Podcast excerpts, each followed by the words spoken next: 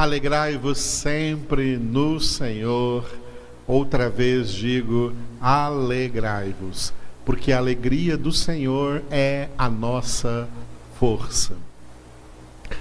Vamos continuar meditando no livro dos Atos dos Apóstolos. Estamos no capítulo de número 9 e os primeiros 30 versículos deste capítulo, Atos 9, de 1 a 30 a conversão do apóstolo Paulo, Saulo de Tarso. Então, o título, Atos 9, de 1 a 30, Saulo. Esse texto está geograficamente dividido em Damasco e em Jerusalém. Em Damasco, cuja estrada, estrada que levava a Damasco, foi o encontro de Paulo, de Saulo de Tarso com Jesus versículos de 1 a 25. Depois da sua conversão, ele voltou para Jerusalém, capital de Israel. Em Jerusalém, versículos 26 a 30. Nós estamos em Damasco, Atos 9, de 1 a 25. Esse texto está dividido em dois elementos importantes: a conversão de Saulo, versículos de 1 a 19, e a sua pregação inicial ali, logo após a sua conversão, sua pregação de recém-convertido, nos versículos de 20 a 25. Nós estamos na conversão, Atos 9, de 1 a 19. Esse texto está dividido em duas visões: uma visão que Saulo teve de Jesus versículos de 1 a 9, e a visão de Ananias, um dos discípulos de Jesus ali na cidade de Damasco, versículos de 10 a 19. Nós estamos na visão de Saulo, Atos 9, de 1 a 9. Eu quero aproveitar, eh, voltar aqui esse slide, tem visão de Saulo e visão de Ananias, para corrigir um erro que nós cometemos nas últimas nas últimas gravações que fizemos, nas últimas congregações. A visão de Saulo vai do versículo 1 até o versículo 9, não até o versículo 10, como vocês podem ver nas anteriores congregações. Tá? Nós estamos aqui hoje, na congregação de hoje, corrigindo esse pequeno erro aí. Então a visão de Saulo não é de 1 a 10, é de 1 a 9. E a visão de Ananias não é de 11 a 19, é de 10 a 19. Então a conversão, né, o texto aí da conversão é Atos 9, desculpe, o texto da visão de Saulo, visão de Saulo é Atos 9, de 1 a 9. Esse texto tem uma introdução pela qual nós já passamos, Saulo perseguidor, versículos 1 e 2 e o Saulo convertido, agora, o desenvolvimento, Saulo convertido, versículos de 3 a 9, não 3 a 10, 3 a 9. Saulo convertido, Atos 9, de 3 a 9. Dois pequenos textos aí caindo por terra. Nós terminamos esse texto domingo, né? Atos 9, de 3 a 6. E agora vamos entrar hoje nesse texto intitulado aí Nada podia ver. Atos 9 de 7 a 9. Atos 9 de 7 a 9, nada podia ver. Esse texto tem uma introdução no versículo 7, que vamos ver hoje, companheiros de Saulo, e um desenvolvimento nos versículos 8 e 9, Saulo em Damasco. Então, Versículo 7, Atos 9, versículo 7, companheiros de Saulo. Os seus companheiros de viagem pararam emudecidos, ouvindo a voz, não vendo, contudo, ninguém. Repetindo, os companheiros de Saulo, né, os seus companheiros de viagem, pararam emudecidos, ouvindo a voz, a voz de Jesus que falava com Saulo, não vendo, contudo, ninguém. Muito bem, esse texto ele traz algo muito interessante para nós. Em primeiro lugar, o que, que está acontecendo aqui? Saulo de Tarso, como um judeu convicto e um líder, uma, uma, alguém que fazia parte da liderança judaica, porque fazia parte até do sinédrio judaico de Jerusalém, com cartas cartas do sumo sacerdote em Jerusalém, né, autorizando ele a perseguir os cristãos aonde quer que ele fosse. Ele estava indo então munido dessa autoridade uma autoridade religiosa. Os religiosos naquela época tinham também uma autoridade civil, uma autoridade política sobre as pessoas, tinha uma certa ingerência nas cidades onde o judaísmo existia. E munido dessa autoridade religiosa, Saulo de Tarso estava com toda a autorização para perseguir os cristãos na cidade de Damasco, que ficava na Síria e era porta de entrada para a nação de Israel. E é claro que nessa viagem ele não foi sozinho, ele viajava, as viagens aconteciam geralmente em comitivas. Então Saulo foi acompanhado aí de uma comitiva de outros judeus companheiros dele. Possivelmente entre esses companheiros havia soldados, não soldados romanos, mas soldados da guarda dos fariseus, dos escribas dos fariseus, da guarda sacerdotal. Os sacerdotes judeus tinham seus próprios guardas, soldados a seu serviço para executarem suas ordens religiosas. E ali possivelmente havia então uma comitiva juntamente com Saulo de Tarso viajando para Damasco e soldados que seriam até usados ali para intimidar, prender, algemar, né, manietar homens e mulheres que em Damasco estivessem servindo ao Senhor Jesus, fossem cristãos. Quando Jesus veio então ao encontro de Saulo de Tarso para convertê-lo, não somente Saulo teve uma experiência, mas todos os que estavam com ele também perceberam algo inusitado que estava acontecendo. Por isso, esse texto diz que os seus companheiros de viagem pararam emudecidos diante do que estava acontecendo ali, quando o próprio Jesus veio ao encontro de Saulo de Tarso para convertê-lo. Quando aconteceu isso, que nós lemos também no versículo de número 3, uma subitamente uma luz do céu brilhou ao seu redor, não é? Os seus companheiros de viagem, então, pararam emudecidos, e quando Jesus falou com Saulo de Tarso, versículo 4: Saulo, Saulo, por que me persegues?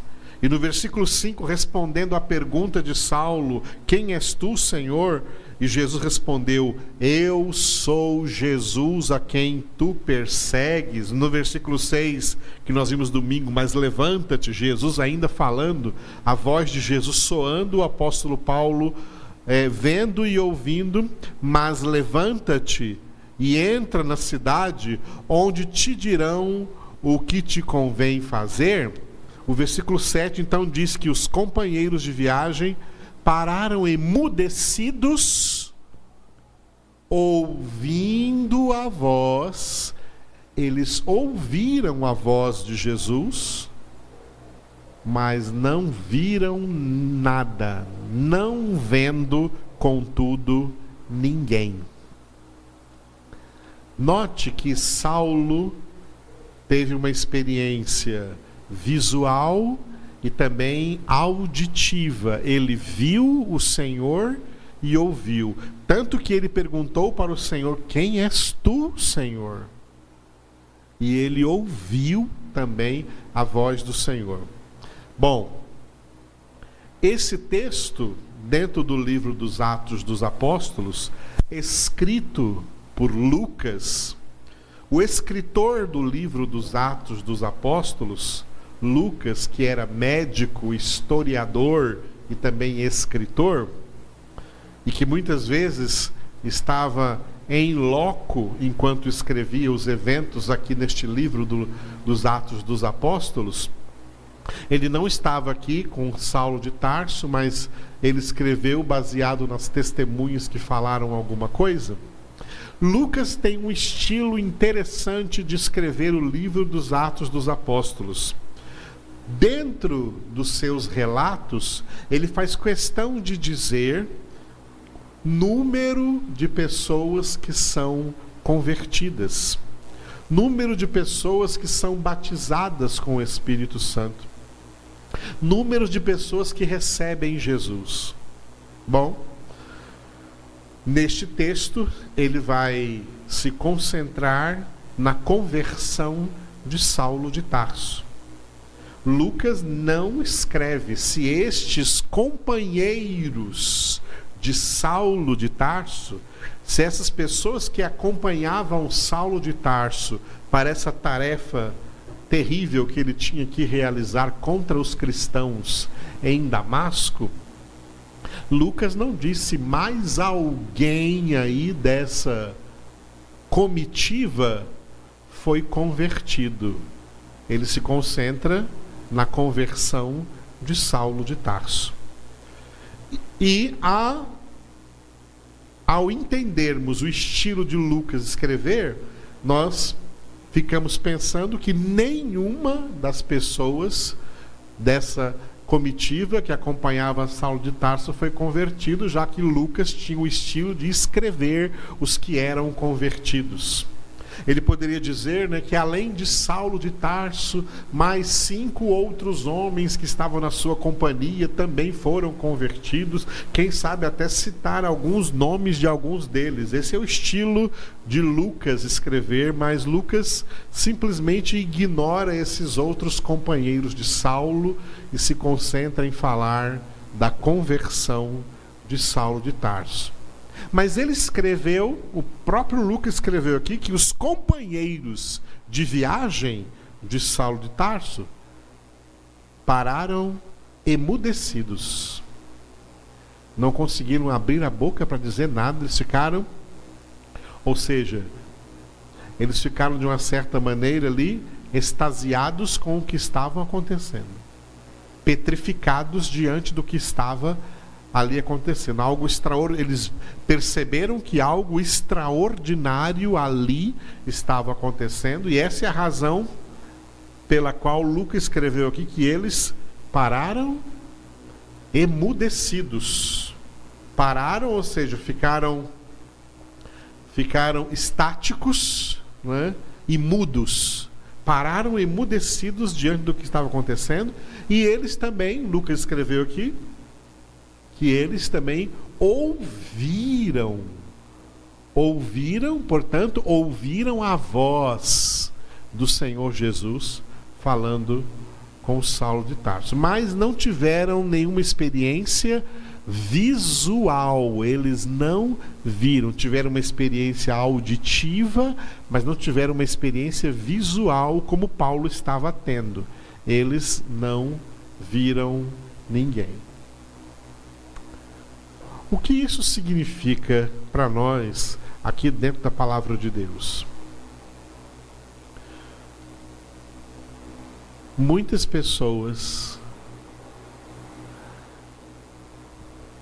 têm uma real experiência de Deus na sua vida que se torna um divisor de águas na sua vida que provoca uma mudança radical na sua vida diante dessa experiência. Enquanto outros, vou mudar a palavra, enquanto há outros, essa experiência não é concedida, embora eles fiquem extasiados diante de alguém que tem uma experiência com Deus embora eles fiquem emudecidos diante do que está acontecendo com alguém que está sendo convertido. E embora até ele ouça a mesma eles ouçam a mesma palavra de Deus que essa pessoa que está sendo convertida também está ouvindo, mas isso não muda a vida deles. Eles não estão tendo uma real experiência de conversão. Bom, esse texto que nós estamos lendo, dos versículos de 1 a 9, trata da conversão de Saulo de Tarso. E fazendo, fazendo parte dessa conversão, tem aqui testemunhas da conversão de Saulo, mas pessoas que provavelmente não tenham sido, como ele, convertidos a Deus. Apenas ficaram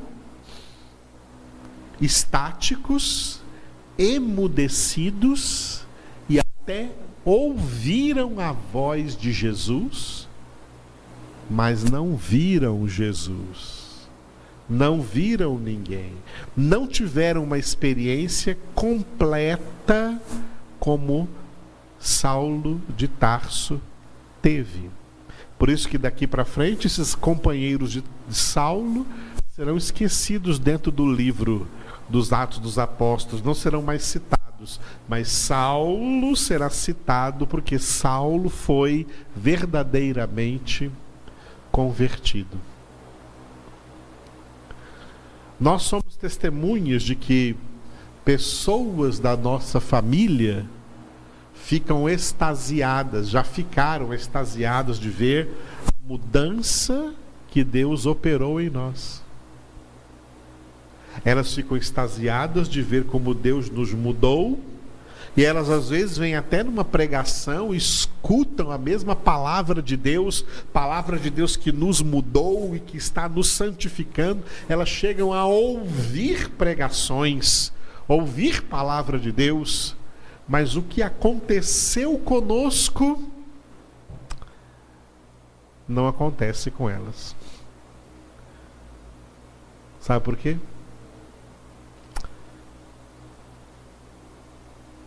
É porque isso é uma decisão dos arcanos de Deus. Deus se revela para quem Ele quiser se revelar. E aos que Ele não quer se revelar, eles podem ficar extasiados vendo a experiência daqueles aos quais Deus está se revelando.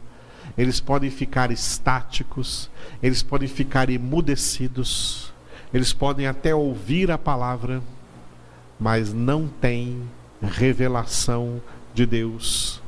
E por isso eles não têm essa experiência definitiva nas suas vidas. Saulo de Tarso aqui estava tendo uma experiência definitiva na sua vida.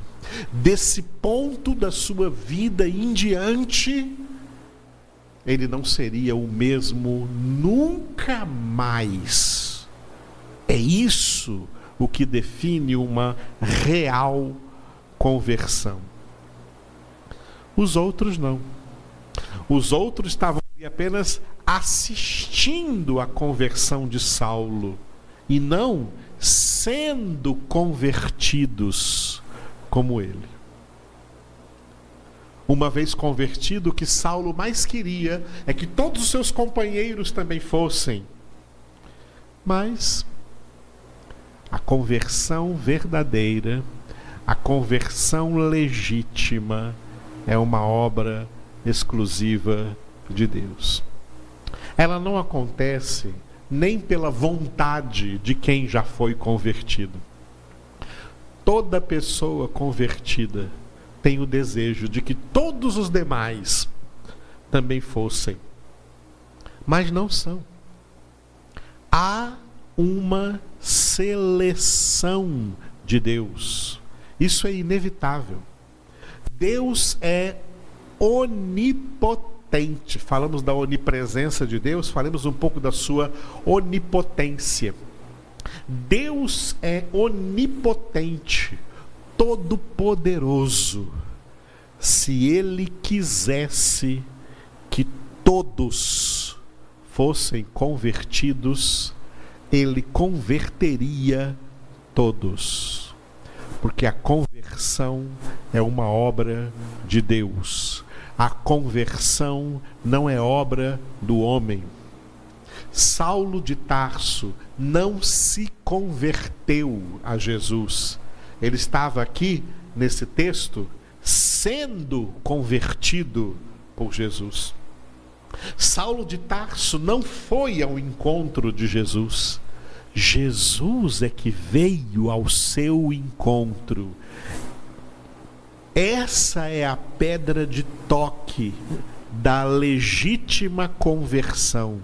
Quando alguém é realmente convertido, não é porque ele foi a Jesus, não é porque ele foi ao encontro de Jesus, é porque Jesus veio ao seu encontro. E opera nele uma mudança tão radical que deixa os outros ao seu redor estáticos, mudos e às vezes até curiosos para ouvir a mesma palavra que essa pessoa ouviu e ouvem a mesma palavra de Deus. A voz de Jesus aqui representa a palavra de Deus, mas não acontece nada com eles, porque o Senhor não veio ao seu encontro.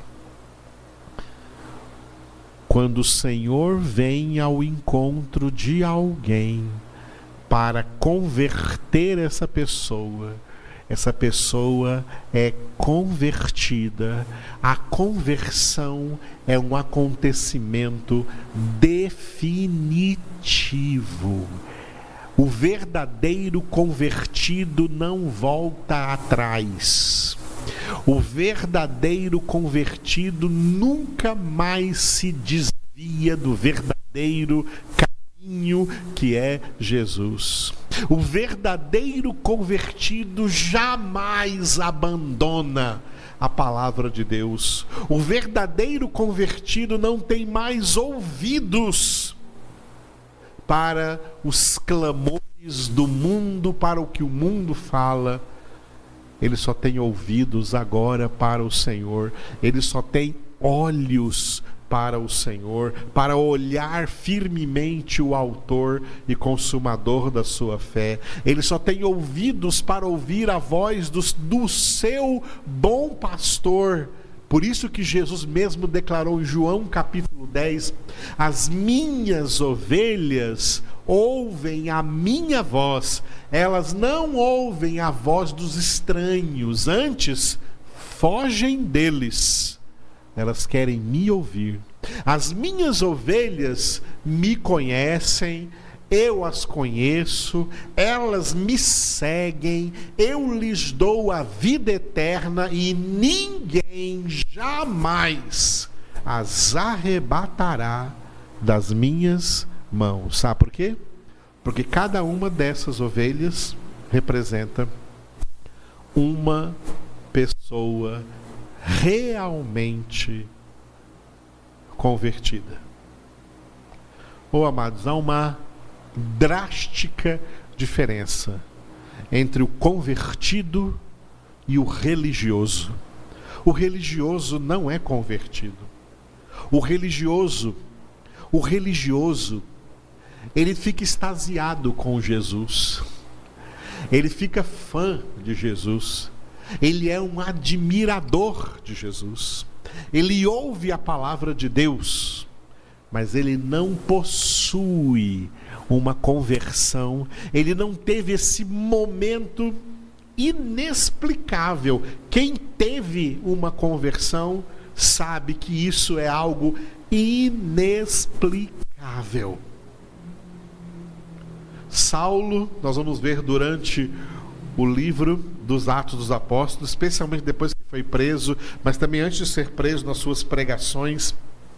Ele contou de novo essa história. Vamos ver Saulo voltando aqui ao capítulo 9 de Atos, algumas vezes dentro do livro dos Atos dos Apóstolos, ele vai voltar ao capítulo 9 contando para as pessoas a sua experiência.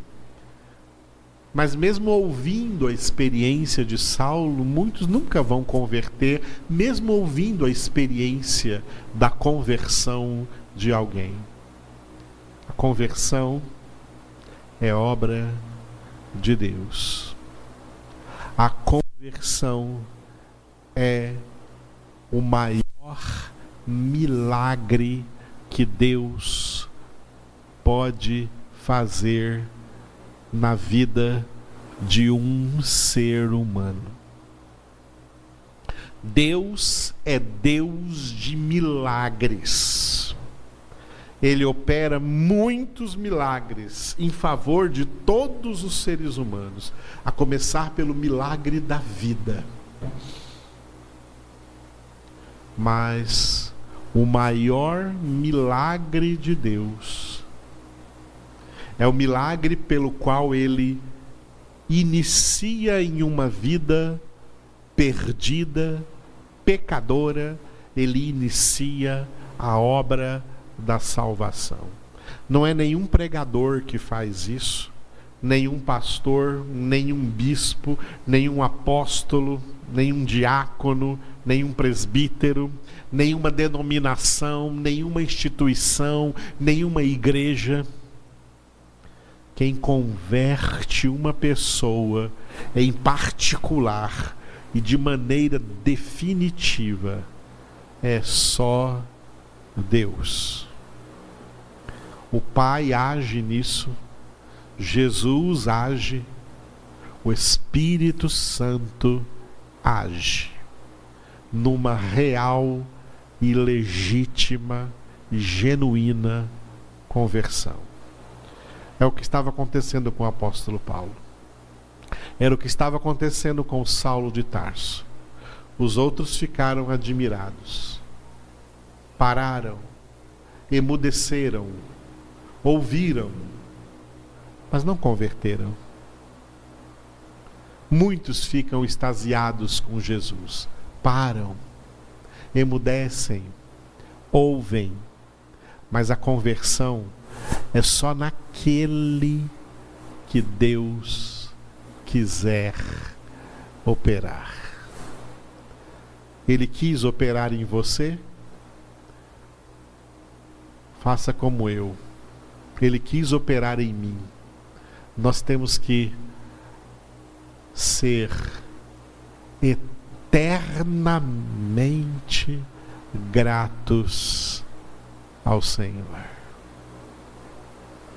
Ore comigo. Obrigado, meu Deus. Obrigado porque neste mesmo momento tu podes converter alguém diante dessa palavra e diante dessa oração. Obrigado porque tu podes converter qualquer pessoa. Não há ser humano que tu não possas converter mas tu convertes a quem tu queres, a quem tu planejaste e na hora que terminaste. Obrigado, Senhor, porque é assim que tu estás agindo o tempo todo, em meio à história de toda a humanidade. Tu estás realizando na vida dos convertidos uma história diferente, uma história gloriosa, uma história de salvação. Obrigado a Deus por nos alcançar com tão grande graça, por nos alcançar com tão grande poder, por nos alcançar com o teu evangelho, que é o teu poder para a salvação de todo aquele que crê porque essa fé é dom do Senhor, que o Senhor não dá a todos, mas aos teus eleitos, aos teus poucos escolhidos. Obrigado por ter nos escolhido e por nos dar o dom da fé. Nós cremos em Ti, ó Pai. Aí na sua casa diga: Eu creio em Ti, Pai. Eu creio em Ti, Jesus. Eu creio em Ti, Espírito Santo. Amém.